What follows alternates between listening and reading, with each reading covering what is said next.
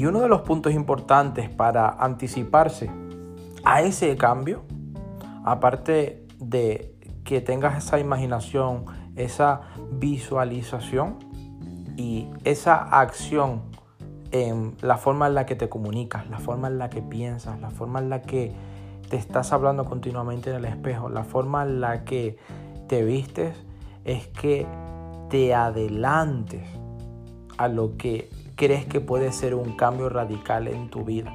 Fíjate que las situaciones que más cuestan, las situaciones que más pueden producirte miedo, las situaciones que crees que son más duras, son las que van a suponer un cambio radical en tu vida.